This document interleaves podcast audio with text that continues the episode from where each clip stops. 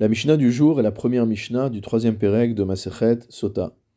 Après avoir vu dans les Mishnayot précédentes comment la femme Sota traversait un certain nombre d'étapes visant à démontrer son innocence ou sa culpabilité, nous allons voir dans ce Pérec les halachot relatives à l'offrande que doit apporter la femme Sota et qu'on appelle Minchat Kenaot, qu'on appelle offrande motamo de jalousie.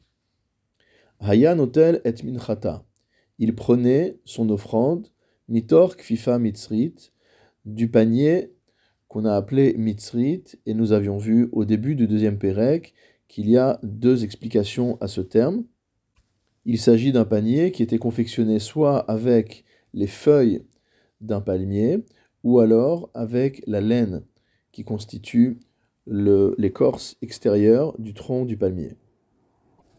Et après avoir pris l'offrande de l'intérieur du panier, elle était posée, venotna, les torques et l'isharet, à l'intérieur d'un ustensile du service, un ustensile du temple. De qui s'agit-il quand on dit que Hayan Hotel et Minchata, qu'il prenait son offrande Baala? Le Barthénora nous explique qu'il s'agit du mari de cette femme soupçonnée d'adultère. Baala et Hamincha, c'est le mari qui prenait l'offrande dans le panier tenu par son épouse.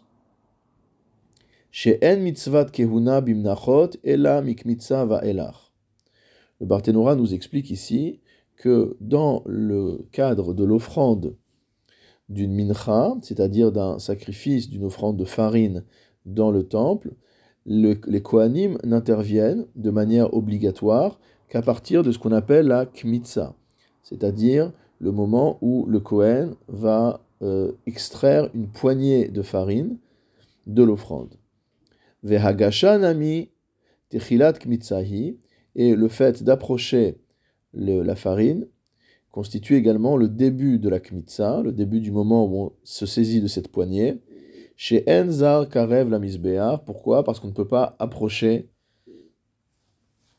une offrande du euh, misbéar, de l'autel, lorsqu'on n'est pas Kohen.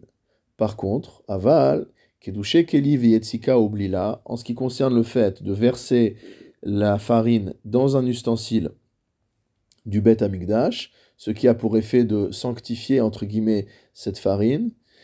En ce qui concerne le fait de verser de l'huile et de mélanger l'huile avec la farine pour les offrandes qui contiennent de l'huile, alors tout cela peut être fait par un zar, peut être fait par un non-Kohen.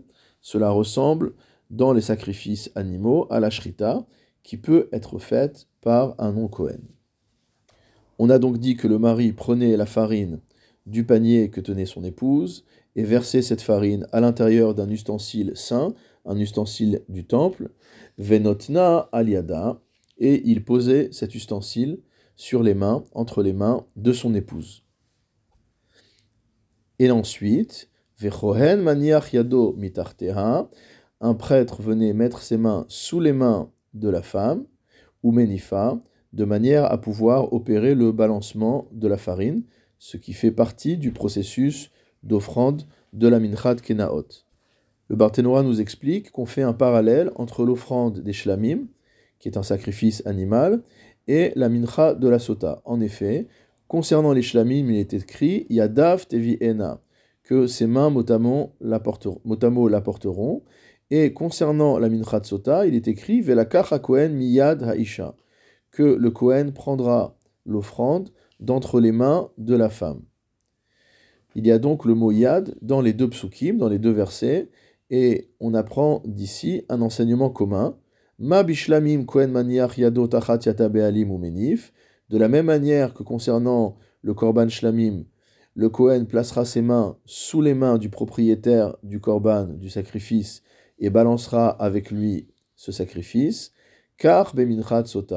De même, concernant l'offrande de la sota, Kohen maniach yadot yad haisha ou menif, le Kohen place ses mains sous les mains de la femme sota et opère avec elle le balancement de cette offrande.